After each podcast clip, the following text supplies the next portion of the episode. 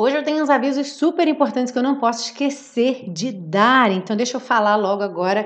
O primeiro é especial para o pessoal que acompanha no podcast. Então, o podcast, infelizmente, não é ao vivo ainda.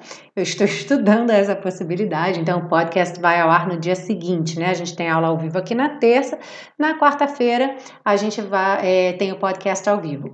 O podcast vai mudar de host, tá? Eu vou mudar o host do podcast, que é a empresa, a plataforma que distribui o podcast para vocês. Então, é, vocês não precisam fazer nada, tá? Tudo vai acontecer automaticamente. Eu só queria que vocês Caso vocês não recebam, por exemplo, o episódio da semana que vem, né? Toda quarta-feira entra lá episódio para vocês.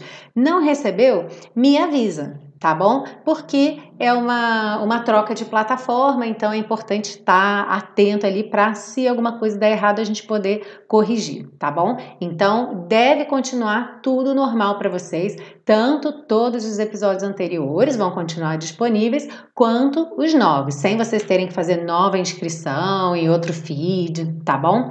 Mas conforme eu tiver mais informações sobre isso também eu vou passar para vocês, mas só para vocês já ficarem atentos, pessoal que acompanha pelo podcast, que vai haver uma mudança de host aí, tá bom? Então fiquem atentos. Além disso, por falar em mudanças, momento de mudança, também eu tô lançando em muito em breve, muito em breve, site novo e vai ter um e-mail novo também, tá? Que vai ser do, do meu domínio teachermilena.com. Então, quando vocês receberem um e-mail da teachermilena.com, ao invés do inglesonline.in, que é o que vocês recebem hoje, isso vale para todo mundo, é, não esquece de me adicionar nos contatos, tá bom? Porque senão o provedor de e-mail de vocês vai falar quem é essa pessoa que a gente não conhece, então vamos jogá-la no spam, não me jogue no spam, please, please, please, ok? Então, quando você receber esse e-mail novo aí, lembra de me colocar nos contatos, assim você não perde nenhuma informação, tá bem?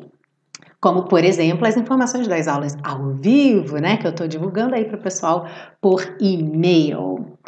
Alright, quem mais chegou aqui? Clarice Lamartine, melhor teacher. Wow, Thank you, Clarice. Thank you so much. Thank you very much.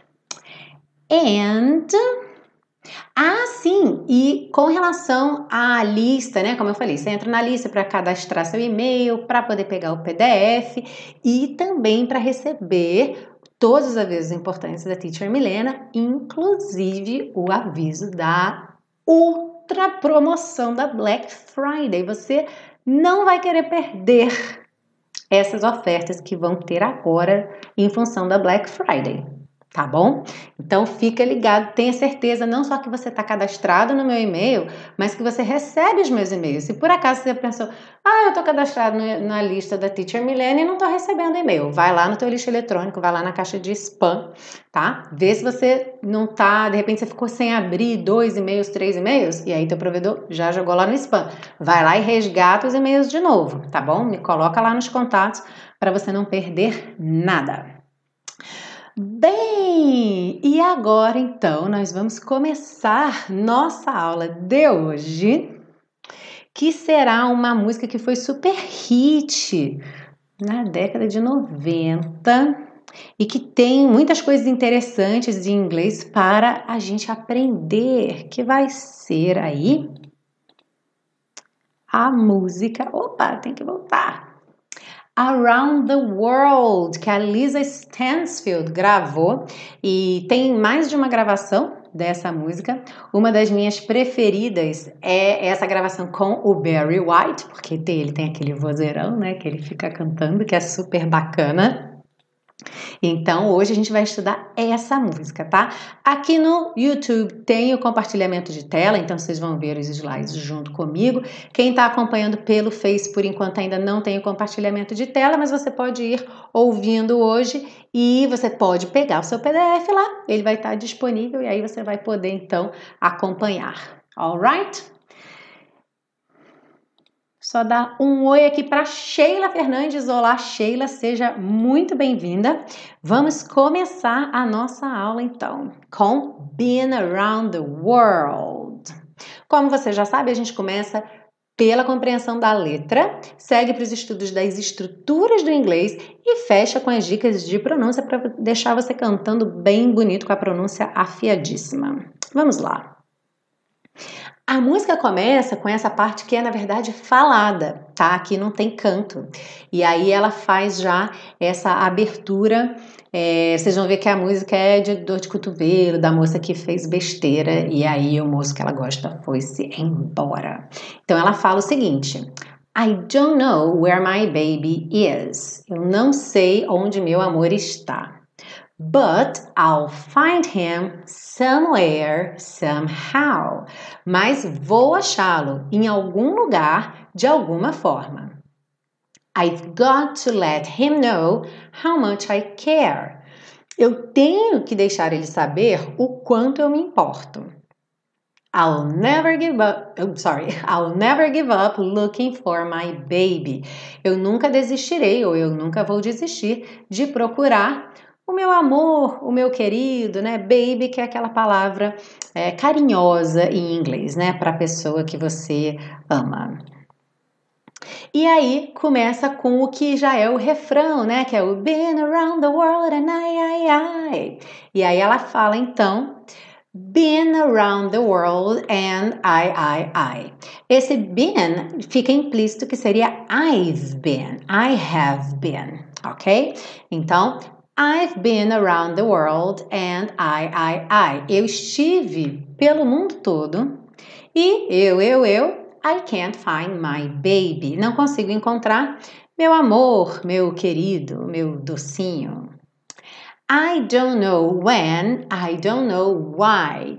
Eu não sei quando, não sei porquê. Why he's gone away. Porque ele foi embora, porque ele se foi. And I don't know where he can be, my baby. E eu não sei onde ele pode estar, meu amor. But I'm gonna find him. Mas eu vou encontrá-lo. E aí ela começa então com a parte 1. Esse aqui foi o refrão, né? E aí agora ela começa a contar pra gente a história, o que é que aconteceu entre eles. Então ela canta o seguinte: We had a quarrel and I let myself go. Tivemos uma briga e eu me descontrolei. Aqui, olha só, vê que o quarrel tá em amarelinho e eu coloquei ali embaixo, né? Quarrel é uma discussão ou uma briga verbal tá? Fight é uma briga física, é uma luta, tá bom? E aqui a gente tem o let myself go. Lembra que a gente viu recentemente let it go? Né? Então essa ideia de let go, deixar soltar, deixar rolar, né? She let herself go, ela se deixou ir, ou seja, ela se descontrolou, ela acabou passando dos limites. I said so many things, things he didn't know. Eu disse tantas coisas, coisas que ele não sabia. And I was oh, oh, so bad. E eu fui ah, ah, tão má. And I don't think he's coming back. Uh -uh. E eu não acho que ele vá voltar. Aqui eu coloquei também embaixo uma observação desse coming, tá? Que eu deixei escrito coming com ing normal. Alguns sites de letras de música vão colocar esse coming desse jeito, C-O-M-I-N e o apóstrofo, né? Quando você tem essas palavrinhas terminadas M, I, oh, desculpa, I-N apóstrofo ao invés do ING, é só uma indicação informal de que esse G não vai ser pronunciado, porque a gente não fala coming, a gente fala coming, ok? Mas é informal tá bom? Então, se você vir IN apóstrofo é igual ao ING e o G sem som, como você já sabe. Seguindo aí, então, né? Eu não acho que ele vá voltar, porque eu fui tão má. He gave the reasons, the reasons he should go. Ele deu as razões, as razões porque ele deveria partir. And he said, things he never said before. Aqui eu acho que tem uma gravação que fala so many things e tem uma gravação que fala things. So many things, tantas coisas, e things, somente coisas, né? Então, and he said things he never said before. E ele disse coisas que nunca disse antes. And he was oh, oh so mad. E ele estava, ai, tão bravo. And I don't think he's coming back. E eu não acho que ele vá voltar. I did too much lying, wasted too much time. Eu menti demais, perdi tempo demais. Now I'm here and crying. I, I, I. Agora estou aqui chorando. Eu, eu, eu. E aí ela já vai emendar no refrão. Been around the world and I, I, I. Tá? Aqui a gente tem uma revisão, uma situação que aconteceu logo na aula da semana passada, do I'll Do My Crying in the Rain. Porque olha só, I did too much lying. E a tradução, eu menti demais. Por quê? To lie é o verbo mentir. E aqui o que, é que eles fizeram? Aquela ideia é como transformar o verbo num substantivo, colocando o ing. Então eles disseram did too much lying, como se fosse fiz muita mentira. Como a gente viu na aula passada, não soa bem em português. Igual como I'll do my crying in the rain. Eu vou fazer meu choro na chuva? Não, eu vou chorar na chuva. Tá? Então, Exatamente a mesma coisa aqui, tá? A gente acaba não traduzindo ao pé da letra essa ideia, a gente só coloca eu menti. I did too much lying. Alright? E aí ela volta então para o refrão e depois tem esse trechinho final. So open-hearted, he never did me wrong. De coração tão aberto, ele nunca vacilou comigo, ele nunca me fez mal. I was the one, the weakest one of all. Eu era aquela, a mais fraca dos dois. And now I'm oh, oh, so sad. E agora eu estou ah, tão triste. And I don't think he's coming back, coming back. Aqui, ó, tá aquele coming com tracinho, que é igual se tivesse o G aqui, é só para indicar que não tem a pronúncia, tá? E eu não acho que ele vá voltar, voltar. E aí ela volta pro I did too much lying, wasted too much time, now I'm here and crying e volta pro começo, que é o refrão. Alright? Como vocês já sabem, sempre ao final de cada sessão eu vou estar tá checando aqui os comentários. Se você tiver qualquer dúvida durante a sessão, você pode deixar seu comentário aqui tá bom? E aí eu vou corrigir, vou voltar aqui depois para poder responder para vocês. Alright? Então, Ebernilo, hello, good evening, welcome. Então agora a gente passa para a parte 2, ok? O estudo das estruturas do inglês. Então, vamos lá. Ok. A primeira aí, super bacana para a gente ver, é essa do I've got to let him know how much I care, que é naquela parte falada ainda, logo no comecinho da música, ok? Então, I've got to let him know how much I care. Tenho de deixar ele saber o quanto eu me importo.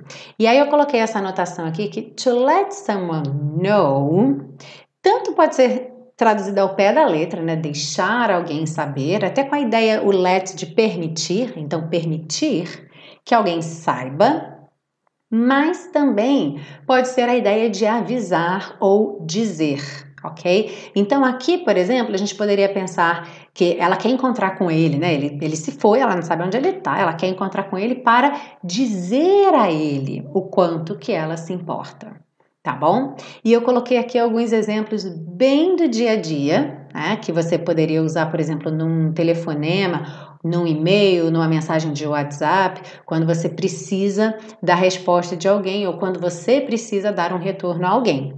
Por exemplo, Please let me know when you have an answer. Por favor, me avise quando você tiver uma resposta. Ou, por exemplo, as soon as he calls, I'll let you know. Assim que ele ligar, eu te aviso. Ou então, eu te falo, eu te digo. tá bom? Então é bem bacana você lembrar dessa expressão to let someone know. A pessoa vem no meio desse sanduíche, tá? Let me know, let you know, let Bob know. Com essa ideia de avisar. Quando você quiser falar eu te aviso, I'll let you know. Ok? Lembrando que aqui, nesse exemplo, nesse I'll let you know, I'll é o I will, né? E olha só que interessante, em inglês isso aqui vem no futuro. Em português a gente costuma colocar no presente, né? Assim que ele ligar eu te aviso. Mas ao pé da letra isso é futuro, né? Assim que ele ligar eu vou te avisar ou eu te avisarei. E o inglês respeita esse futuro, tá bom? Então I will let you know, que na contração fica I'll. I'll let you know. E Outra revisão que também apareceu bem na semana passada, né, que é essa ideia do I've got com a equivalência ao I have. Né? Então a gente viu que o I've got, aqui no caso to, né, ter que fazer alguma coisa, I've got está contraído, sem a contração seria I have got to, e essa é a forma britânica. Na forma americana seria simplesmente I have tá bom? Então, se essa música tivesse sido composta por uma americana, ela falaria, por exemplo, I have to let him know. Mas a Lisa Stansfield é britânica, ok? Então, por isso ela fala I've got to let him know. Alright? Então, por exemplo, eu poderia falar para vocês, ou vocês podem falar para mim, as soon as I know Uh, about the podcast, I'll let you know. Né? Assim que eu souber do podcast, eu te aviso. So, please let me know if there is any problem with the podcast. Então, por favor, me avisem, isso é de verdade, tá, gente? Please let me know if there's any problem with the podcast. Por favor, me avisem se houver qualquer problema com o podcast. Alright? Seguindo aí para o segundo slide. Opa, peraí. Não, não pode. Davi Mendes perguntou o seguinte: Teacher, eu posso usar o I've contraído para falar, por exemplo, I've a car? Não pode, né? Por quê? A gente só contrai o have quando ele é um verbo auxiliar, ou seja, quando ele vai puxar um outro verbo. I've got. Isso, inclusive, estava escrito lá na, na, no PDF da aula passada, né? Então, o I've got, ele é igual ao I have, tá? Mas, ou se você contrai o I've, é porque você vai colocar o got, tá bom? Se você não for colocar o got, vai ser simplesmente I have, porque aí esse have não é verbo auxiliar, ele é o próprio verbo principal. Igual I like, I want, I need, I have. Aí não tem contração tá bom? É que no have got, essa maneira britânica de falar de ter, né, falar da posse, eles usam a estrutura do present perfect, que é um tempo verbal que o have é o verbo auxiliar e depois dele tem um outro verbo no particípio, que é o got, aqui. Tá bom? Então, ou você fala I have a dog ou I've got a dog. I have a car ou I've got a car. E I have 26 years old não pode, porque lembra que em inglês você não tem idade, você é tantos anos velho, ok? So you are 26 years old. Alright? Aproveitando João Joaquim, boa noite, good evening. O Weber Nilo colocou uma pergunta super bacana aqui que eu vou deixar para responder no final, tá? Que ela não é, é, referente a essa sessão especificamente, mas ela, ele me perguntou o seguinte: Teacher, se você fosse uma aluna do inglês com música, qual seria a sua estratégia para estudar no máximo proveito possível? Então, Weber Nilo, adorei a pergunta, uma ótima pergunta que eu vou responder já já, tá bom? Assim que a gente fechar essa parte aqui da aula. Muito boa pergunta. Quem tiver mais perguntas, pode ir colocando aí nos comentários. Vamos seguir então para o próximo slide, ou quem estiver acompanhando aí no Facebook, que está sem a, o compartilhamento de tela por enquanto, é só acompanhar no PDF. Então agora a gente tem I'll never give up looking for my baby, ainda naquela parte falada. E aí, eu nunca desistirei ou eu nunca vou desistir de procurar o meu amor. Aqui a gente tem duas expressões, dois phrasal verbs muito interessantes, né? Que é justamente o desistir e o procurar, tá? Então, desistir em inglês to give up, tá? Tanto no sentido de desistir de algo, quanto simplesmente deixar de fazer algo, tá? Você também vai poder usar to give up. Por exemplo, uh, he gave up smoking a gente não traduziria exatamente ele desistiu de fumar, mas simplesmente ele parou de fumar. Então esse give up, ele tem aí esse duplo sentido. Tanto pode ser desistir de algo que você tipo tentou muito, tentou muito, aí chega uma hora que você fala I give up, eu desisto. Como pode ser simplesmente você parar de fazer alguma coisa que você fazia habitualmente, constantemente, tá bom? E to look for, procurar, né? Como é que eu falo procurar em inglês? To look for. Né? Então é uma expressão que a gente está juntando o verbo to look, que é olhar, e o for, que seria por. É como se você estivesse olhando por alguma coisa. Né? Você está olhando, mas você não está olhando ao acaso, você está olhando por alguma coisa específica. Então você está procurando, ok? To look for. Então aqui, I'm looking for my glasses. Have you seen them? Eu estou procurando meus óculos. Você os viu? Ok? E um, uma informação importante que eu coloquei ali em cima ainda no give up, né? Se vier um verbo depois desse give up, como aqui no caso de fumar, esse verbo vem com ing, tá bom? Então, he gave up smoking. Susana Belotto perguntou: up é uma preposição? É, e o for também, ok?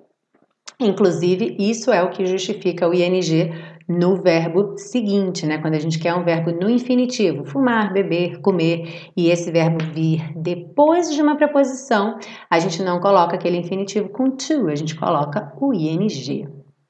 Alright? Isso também já apareceu aqui na aula algumas vezes. Então é legal vocês irem percebendo como uma aula vai realimentando as anteriores. É assim que a gente vai construindo conhecimento. Uma coisa que a gente aprendeu lá numa aula, de repente, há 10 músicas atrás, aparece de novo hoje, vai aparecer daqui a 5 músicas. Por quê? Porque são estruturas de alta frequência. Né? Então, assim é que a gente vai realmente consolidando esse conhecimento, esses conteúdos aprendidos.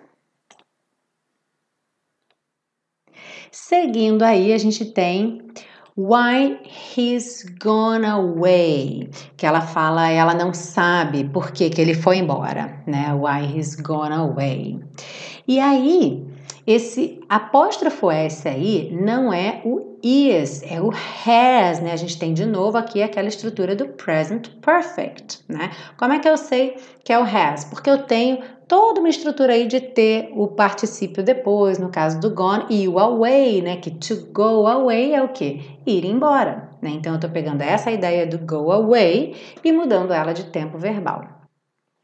E aí, no present eu coloquei aqui, né? Que no present perfect, normalmente a gente vai usar o been ao invés do gone, quando a gente fala de um lugar onde nós fomos ou nós estivemos, mas já voltamos, tá? E o gone quando a pessoa foi e não voltou ainda. Então, numa frase, por exemplo, Posso falar com a Mary? Ah, desculpa, ela foi ao supermercado. Quer dizer, ela não está aqui agora porque ela foi lá. Logo, ela foi e não voltou. Então, eu diria: Can I speak to Mary? I'm sorry, she's gone to the supermarket. It's, esse she's gone é she has gone. Ok? E na frase, por exemplo, Have you been to the USA. Você já foi, você já esteve nos Estados Unidos. Aí eu uso been to, porque eu tô falando com você aqui agora. Então, se eu pergunto se você já esteve lá, tá claro para mim que se você já esteve, você já retornou, né? Você não está lá agora, tá bom? Então, isso aqui é uma curiosidade específica do present perfect. Se você nunca viu o present perfect na vida e não faz a menor ideia do que eu estou falando, não se preocupe com isso agora, tá bom? Mas se você já está estudando há um tempo, já tem uma familiaridade com o present perfect, é bem bacana reparar essa situação aqui, tá bom? Que quando a gente vai usar o verbo to go No present perfect a gente tem essas duas opções aí, tá? Então normalmente a gente acaba trocando o go pelo be e usando been quando a pessoa foi e já voltou, e o gone quando foi e não retornou ainda e continua lá. Tá bem? Continuando aí. And I don't know where he can be, my baby. E eu não sei onde ele pode estar, meu amor. Aqui é até uma continuação também do slide anterior, porque a gente tem a mesma situação. Então, o que eu vou falar nesse slide tem a ver também com o anterior, why he's gone away, que ela também fala que não sabe por que, que ele foi embora, né? E aqui não sabe é, onde ele pode estar. I don't know where he can be. O que, que é interessante a gente pensar? Essas palavrinhas, aqui no caso where, why, no slide anterior, elas são muito conhecidas como WH question words, né? Ou seja, palavrinhas de pergunta com WH mas elas não aparecem somente em pergunta, né? Não é porque tem um where que é obrigatoriamente uma pergunta, ou um when, ou um why, ou um what, tá bem? Então, olha só, nessa frase aqui da música, além de ser uma frase negativa, porque começa com I don't know, então eu não sei, a ordem dos elementos não indica pergunta, porque a gente tem where he can be, ou seja, nenhuma indicação de pergunta. Lembra que em inglês, para eu fazer pergunta, eu tenho que inverter a ordem dos elementos. Então, se fosse uma pergunta, se eu quisesse perguntar onde ele pode estar, eu teria que fazer where can he be? Ok? Where can he be? Onde ele pode estar? Tá bem? Então, só para você ficar atento que a simples aparição dessas palavras não quer dizer que seja pergunta. What, when, why, tá bem? Lembra que para pergunta sempre tem que inverter. Então não esqueça de inverter quando você quiser perguntar alguma coisa. Alright? Hi, Gustavo Monteiro. Welcome to our live session. And let's see our next slide. But I'm gonna find him. I'm gonna find him. Aqui, uma revisão que a gente também já viu várias vezes aqui, né? I'm gonna find him. Uh, vou encontrá-lo. Gonna, aqui é o que? A contração do going com o to. Né? I'm gonna find, I'm going to find. Lembrando, tem até a ver com o que eu falei ali para o Davi com relação à contração do I've, né? Aqui também. Eu só contraio going com to quando eu estou fazendo futuro de algum verbo, ou seja, going to find, gonna find. Going to do, gonna do. Going to see, gonna see. Se eu quiser falar ah, que eu estou indo ao supermercado, eu tenho que dizer I'm going to the supermarket. Eu não posso falar I'm gonna the supermarket, tá bom? Então, gonna tem que ter um verbo depois. Tá bem? Então, aqui na música, até por ser um ambiente mais informal, ela falou I'm gonna find him. Ela poderia ter dito I'm going to find him na forma completa, e ela poderia ainda ter feito uma outra forma de futuro, por exemplo, I will find him. Né? Eu irei encontrá-lo, eu encontrarei, I will find him. Lembrando que o will, por exemplo, é muito usado para promessa no futuro. Né? Então eu vou encontrá-lo, tipo, eu hei de encontrá-lo, né? I will find him. Ok? E o slide seguinte também tem a ver com o futuro. Quando ela diz I don't think he's coming back. E eu disse, eu não acho que ele vá voltar, ou eu não acho que ele voltará. Percebe que ao pé da letra, he is coming back, né? Come é vir, come back é vir de volta, ou seja, voltar. He is coming back, ele está voltando, certo? Ao pé da letra. Essa seria a minha tradução. Mas a gente já viu aqui também na série que muitas vezes a gente usa o present continuous para falar de futuro. E aí basta que eu saiba que a ideia é de futuro, né? Ou porque eu falo, por exemplo, tomorrow, next Saturday, eu posso dar uma ideia de futuro, ou porque já está implícito no meu contexto, tá? Que é futuro. Então, por exemplo, algumas frases muito simples aqui do dia a dia, muito usadas, usando present continuous com ideia de futuro. What are you doing tomorrow? O que você está fazendo amanhã? Eu posso traduzir como o que você vai fazer amanhã, né? Ou o que você fará amanhã, pode ser também. Outra possibilidade, are you working next Saturday? Essa daqui, se eu traduzir ao pé da letra, você está trabalhando no próximo sábado? É uma possibilidade. Mas eu também posso pensar, você vai trabalhar no próximo sábado? Ou ainda no português, né? Você trabalha no próximo sábado? Então, em português, a gente usa muito essa ideia de usar o presente simples mesmo, né? Você trabalha sábado que vem? Em inglês, isso não acontece. Eu usaria essa ideia do ing, tá? Do presente contínuo. Are you working next Saturday? Are you coming tomorrow? Are you going to my party next weekend? Tá bom? Então, utilizando o um, present continuous para fazer o futuro. Ok. O Ebernilo fez duas perguntas de pronúncia que eu. Deixa eu ver, já cheguei na parte da pronúncia? Cheguei na parte da pronúncia! Yes! Here we are! Então vamos lá. Parte de pronúncia, para você cantar bem bonito. E aí o Ebernilo fez duas perguntas para mim. Teacher, don't tem outra forma de pronúncia e também uh, em que inglês USA o D soa como R. Hum, então vamos lá. Deixa eu colocar aqui. O, começando pelo don't. Não só o don't, né, mas quase toda palavra que termina em T, a gente vai ver que esse T, ele é, olha aqui, uma consoante oclusiva. Vê que ele vai estar tá aqui no documento, né, na legenda, vê que ele está pintadinho de vermelho.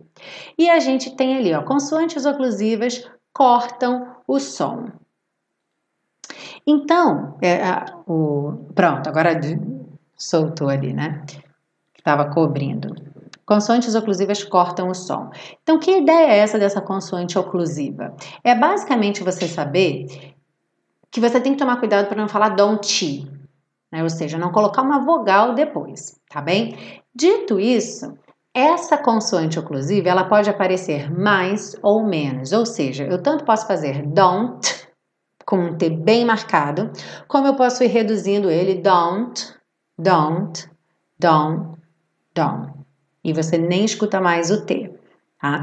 Então existem diferentes intensidades que vai depender de uma porção de coisas, desde o sotaque local da pessoa até que palavra que vem depois. Né? Aqui, por exemplo, don't know. Eu falo don't know, don't know, porque o T e o N são feitos no mesmo lugar. Então é muito mais fácil eu fazer I don't know do que falar I don't know. Ok? Mas se eu fosse falar tipo no, I don't, Fica meio estranho falar no, I don't. Fica faltando, né? Então eu faço aquele T de acabamento, no, I don't. Tá bom? Então, cada caso é um caso. A gente sabe, é só você pensar como falante de português mesmo, que a pronúncia ela não é uma coisa engessada, né? Tudo depende muito de que palavra veio antes e que palavra veio depois. E essas combinações vão modificando um pouco a maneira como a gente fala, né? É, outra pergunta que você fez com relação ao D, não só o D quanto o T também, é essa parte da legenda azul ali, ó, T ou D em azul, em inglês vai ter esse som de R, não o R ha ha ha, o R rarará, como na palavra garoto, ok? Ou guri, agora, esse ra. Por quê? Porque, ó, T, D, R é feito no mesmo lugar, só que o R é um, um som mais rápido, ele é um som mais curto tá bem? Então, esse é um, um sotaque típico do inglês americano, tá? O inglês britânico não costuma fazer isso com frequência, mas pode acontecer. E aí eu costumo sempre marcar de azul aqui quando isso acontece, tá? É como na palavra beautiful, você falar beautiful, ok? Então é típico sim do inglês americano, Evernilo. Você está certo, é isso mesmo. Então, pegando essa primeira parte da pronúncia, I don't know, já falei aqui né, que eu ia juntar, então, I don't know where my baby is. But I'll find him. Aqui eu poderia falar but I'll find him. Né? Como ela é britânica, ela acaba falando but I'll find him somewhere, somehow. I've got to let him know. Aqui é importante essa ideia do got to, né? Ao invés do got to, I got to. Aquela ideia que depende do que vem depois. Então, I've got to let him know how much I care. How much I, much I, how much I care. I'll never give up looking for my baby. E aí, been around the world and I, I, I. Então, ó, around the, around the, tá? Around the world. World, lembrem, quem não consegue pronunciar essa palavra ainda, tem alguém aí que não consegue pronunciar essa palavra ainda? Será? Será? Escreve para mim aí no comentário. Quem ainda não consegue pronunciar world? Ninguém? Maravilha, acho que está todo mundo pronunciando super bem, então. Mas o world é o seguinte: você tem que pensar nele, quando você tem dificuldade, como um som em duas partes. O Gustavo está dizendo, depois de muito esforço, ele conseguiu. Muito bom, Gustavo. Então você pensa primeiro em parar no R, were, were, com a língua enrolada, né? Were. Depois que você tá no R, world, aí você leva a língua no céu da boca. World, world, world. E aí é só fechar com D. Fátima, então, se você ainda não consegue, ó, é só pegar esse tutorial passo a passo. Wor, world, world. Tá? A questão é que fica um pouco estranho mesmo no começo, porque a gente não faz esse tipo de movimento no português. Né? Então você tem que estar aberto a essa estranheza, não fique preocupado, tipo, nossa, isso é muito esquisito mesmo, né? Então não fique assim, tá? Fique aberto a essa estranheza que vocês vão conseguir fazer. O Weber falou que esse L é fatal. É só lembrar que em inglês L é L, tá? Tem que botar a língua no céu da boca. Então, em português a gente usa muito L com som de I, né? Tipo world, world, não, world. Tem que encostar mesmo, tá bom? Jocely também. Girl, mesma coisa. Girl vai ser a mesma coisa tá? Então a gente pega esse, esse início, g, é só não falar ga, gi, né? G é um som curto. Girl, você já enrola a língua, girl, girl, girl, girl. Então enrola a língua e leva o L. Então primeiro para no R, girl, girl, girl, e depois uh, uh, uh, girl, girl. Em câmera lenta ele fica bem esquisito, mas depois ele vai ficar girl, ok? Girl.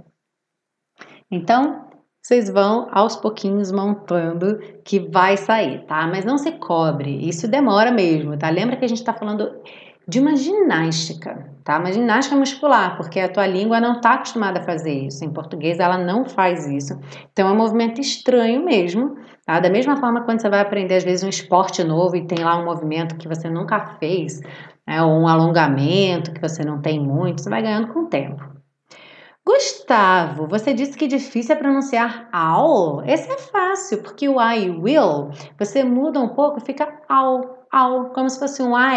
É só você respeitar o L, tá? Não faz ao, ao, ao, não. Ao, ao. Tá? Então é um som ao, ao, já foi. Ao. Alright? Seguindo aí então, depois do world, né? Been around the world and I, I, I, I can't find my baby. I don't know when, I don't know why. Percebe que aqui tá ligadinho, don't know, né? I don't know when, I don't know why. Bem juntinho. Why he's gone away, gonna, gone away. Juntando, why he's gone away. And I don't know where he can be. Juntando também, I don't know where he can be, my baby, but I'm gonna find him. Olha aqui o Ebernilo, mesmo a Lisa Stansfield sendo britânica, ela fala but I'm, but I'm gonna find him. Porque é mais fácil falar but I'm do que but I'm. But I'm gonna find him. Fica com ataque, né? Porque o T em inglês, ele não é but I, é but I. Ele tem t, t, né? Tem esse arzinho que sai junto, né? Então, isso acaba às vezes dificultando um pouco na hora de cantar, não fica tão fluido, tão conectado, né? But I'm gonna find him pode ficar meio demais. Então, but I'm gonna find him fica mais sutil. Aí então que ela começa a contar a história, né? We had a quarrel and I let myself go. I said so many things, things he didn't know com a linguinha lá na ponta do dente, né? And I was oh oh so bad, and I don't think he's coming back. Mm -mm. He gave the reasons, the reasons he should go, and he said things he never said before. And he was oh oh so mad, and I don't think he's coming coming back. I did too much lying. I did too, né? Então nada de I did too, porque não dá tempo de você quicar duas vezes ali a língua no céu da boca. Então, I did too much lying, ok? Did too. De novo, wasted too much time. Wasted termina com D.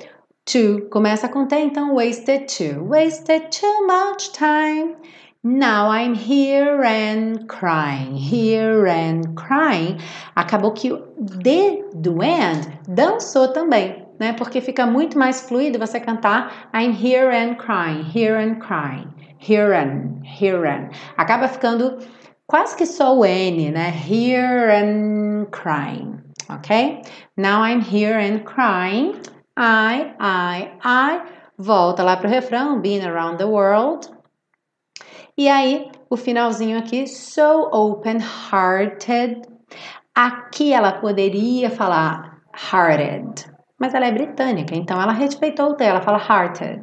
So open-hearted. He never did me wrong wrong. I was the one, the weakest one of all. Esse of, a gente já sabe, decora esse salteado, né? OF, mas tem pronúncia de OV, sempre, toda vez, sem exceção, tá? Of, of all. And now I'm oh, oh, so sad. And I don't think he's coming back coming back.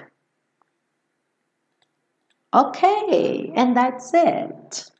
Essa não tem muitos desafios de pronúncia, né? Ela é até bem tranquilinha, só essas palavrinhas aí com RL, como no world ali.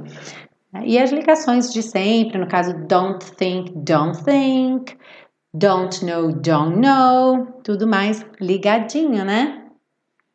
Jocely adorou, Jocely, eu também adorei. Mas não acabou ainda. Quem tiver mais perguntas pode ir escrevendo aí. Eu vou agora pegar a pergunta do Weber Nilo, que fez uma pergunta super bacana aqui. Teacher, se você fosse uma aluna do inglês com música, qual seria a sua estratégia para estudar no máximo proveito possível?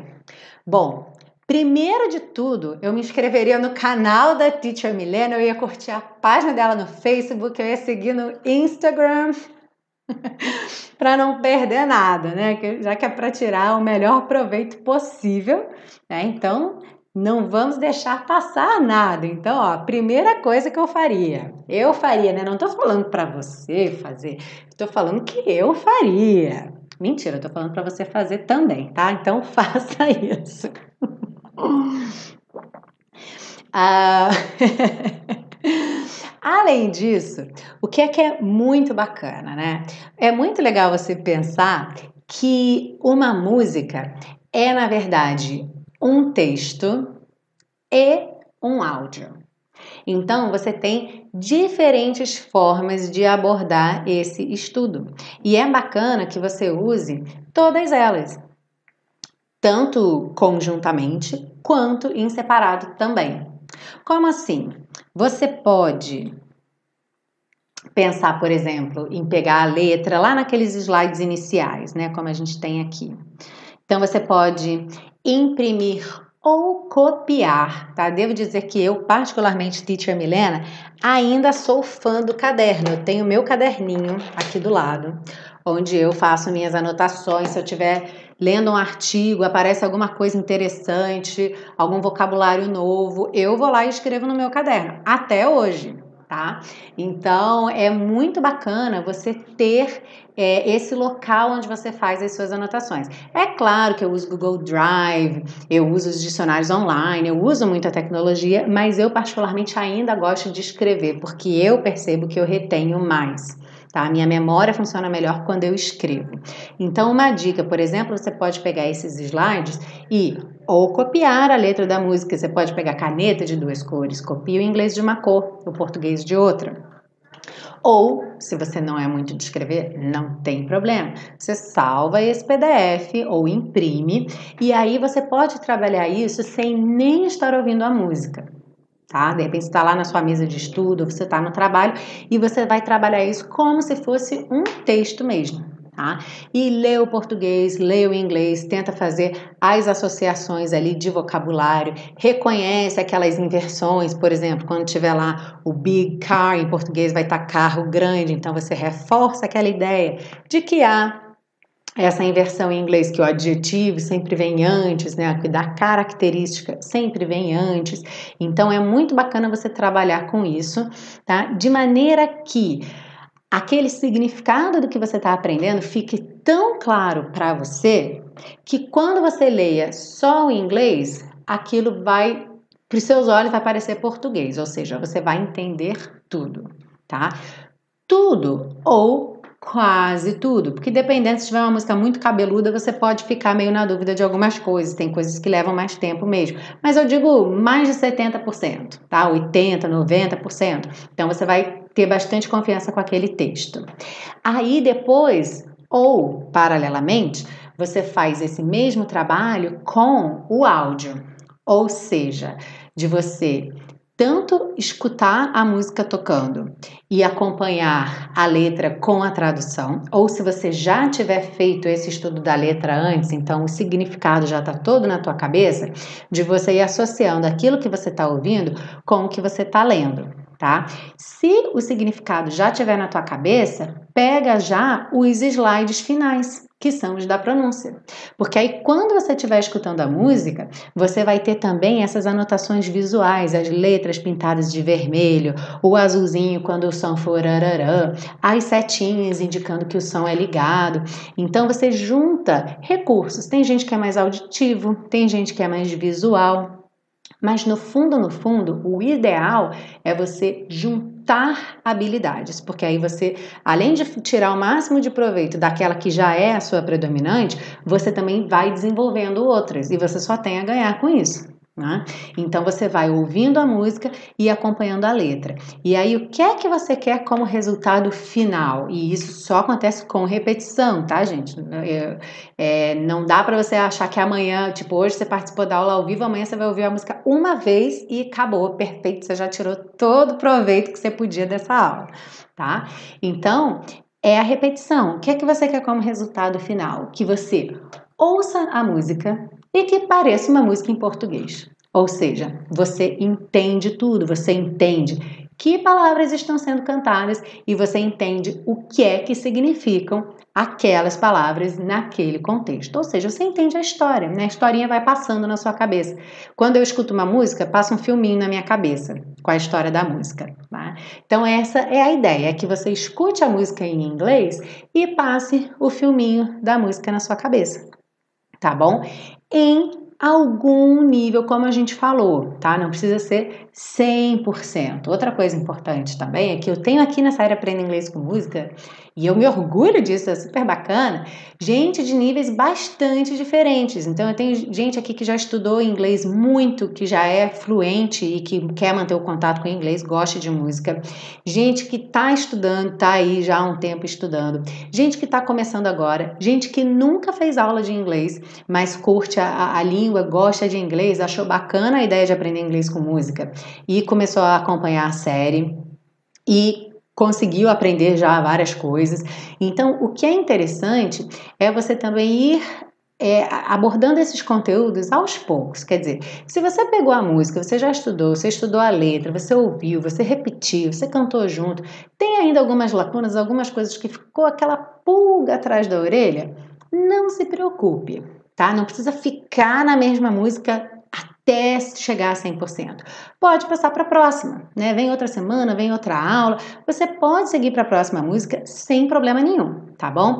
A ideia é que você vá também meio que selecionando. Por quê? Porque os conteúdos vão aparecer de novo. Então, se tiver alguma coisa que no começo esteja mesmo muito difícil para você, deixa aquilo de lado, segue em frente. Daqui a pouco aquilo vai aparecer de novo em outra música, vai aparecer de novo em outra música, e aí aquilo vai ficando mais claro para você tá bom? É, uma dica que eu dou também que eu faria, eu compraria o super pacotão Aprenda Inglês com Música, porque dessa forma eu estaria também apoiando esse projeto para que ele continue gratuitamente no ar com aulas semanais gratuitas, tanto no YouTube quanto em podcast. E eu teria para mim offline todo esse material organizadinho em pastas, né? As duas temporadas, primeira e segunda temporada, que são 42 aulas. Então, eu, para tirar o melhor proveito da série Aprenda Inglês com Música, com certeza compraria o super pacotão, porque eu teria esse duplo benefício. Eu me tornaria um super colaborador da série e ainda teria esse material todo disponível offline, sem depender da conexão para poder assistir aos vídeos, tudo organizadinho. E para fechar com chave de ouro, que eu já respondi a pergunta então do Weber Nilo, eu aproveitaria ainda mais você que está aqui hoje para aproveitar a oferta dessa Black Friday, que vai ter super pacotão na Black Friday. Então, olha, não perca. Inclusive, vai ter nessa Black Friday para quem está cadastrado na minha lista. Então, ó, se cadastre na lista para você receber o e-mail. Se você não está recebendo, procura lá na caixa de spam, tá? Porque nessa Black Friday a gente vai ter super promoção do super pacotão Aprenda Inglês com Música, que é um preço super acessível. Ele está sendo vendido a R$ 89,90, são 42 aulas, então dá um pouquinho mais de R$ reais por aula para você ajudar a manter o projeto no ar. Mas ele vai estar tá com um mega desconto na, na Black Friday. E a gente vai ter também o intensivo, novo intensivo, intensivo 2018 que vai estar tá com algumas mudanças aí, tem novidades no intensivo para 2018 e eu acho que vocês vão adorar as novidades. Então, vai estar tá muito acessível. Muito acessível. Se você quer ser meu aluno, você veio acompanhando as campanhas do intensivo, você ainda não pôde fazer por algum motivo, nessa Black Friday, vai ser sexta, sábado, domingo e segunda, porque segunda é a Cyber Monday, né? Então você vai ter aí esses quatro dias de janela para você aproveitar essas, essa super promoção. E ela vai estar tá muito bacana, mesmo, mesmo, mesmo. Deixa eu ler aqui os comentários. Humberto disse que eu sou um barato. Muito obrigada, Humberto. Eu adoro ser um barato. Oi, Arley. Olá para você também. Jocely, olha, Jocely escreveu. Já falei aula passada e vou falar hoje também. Muito legal. Ela escreveu isso aqui na hora que eu estava falando do super pacotão, que a Jocely comprou o super pacotão no lançamento. E ela, toda aula ela tá aqui, ela sempre escreve que é muito legal, porque você tem tudo ali numa pastinha, né? Vou estudar música tal, tá tudo ali, o áudio, o vídeo e o PDF. Então, é super prático. Ela botou aqui, eu comprei. O Weber Nilo, valeu, teacher, valeu, Weber Nilo. Humberto Souza, oba, eu quero. Então, ó, não deixa de verificar se você tá cadastrado na lista, se tá recebendo os e-mails, tá bem? E é isso aí, gente. Olha, muito obrigada pela participação de vocês hoje. Ah, sim, só um, mais um, uma informação. Tô com tantas novidades para falar, né? Então, ó, já falei do podcast que vai mudar de host. O site novo em breve vai estar no ar. Essa semana tem Black Friday, fique ligado. E o que mais que eu ia falar agora? Ah, sim, eu vou postar essa semana. Durante a Black Friday vocês vão receber os e-mails, é, inclusive contando um pouco sobre o intensivo, como é que tá, é, o novo intensivo, a proposta, que vocês vão adorar. E também essa semana eu vou aproveitar para repostar os vídeos que eu fiz na semana do Simplificando o Inglês, que foi o evento online que eu fiz antes do último intensivo, que está terminando agora, foi setembro, outubro e novembro, né? O intensivo de três meses, com aulas é, todos os dias. Então a gente teve esse evento online, que foram vídeos muito bacanas e que eles compartilham muito da minha proposta, o que é que eu acredito no ensino de inglês, é, como que eu montei o curso, qual foi a minha visão. Então eu vou aproveitar, vou repostar esses vídeos agora, tá? De hoje até quinta-feira. Então quem não viu esses vídeos na semana do evento Simplificando o Inglês, vai poder vê-los de novo, vai poder ver essa, essa proposta em ação, que vai funcionar justamente também para te informar um pouco sobre o que esperar desse curso intensivo, que vai estar tá sendo vendido por um preço muito especial nessa Black Friday. Então, não perca, ok? Muito obrigada pela presença mais uma vez. Um beijão e a gente vai ter de novo uh, aula ao vivo na semana que vem, na terça-feira que vem, ok? Provavelmente mais cedo, às 8 horas da noite, tá bom? Hoje, inclusive, foi mega tarde, né? Por conta de um probleminha técnico, mas semana que vem a gente continua ao vivo e a gente vai mais cedo para o pessoal que está fora do Brasil, na Europa, poder participar mais tranquilo. Então, quem está nos Estados Unidos está antes, fica mais fácil, e quem está na Europa está mais tarde, vai poder então participar com mais facilidade, tá bom? Beijão, gente, até semana que vem. Tchau, tchau!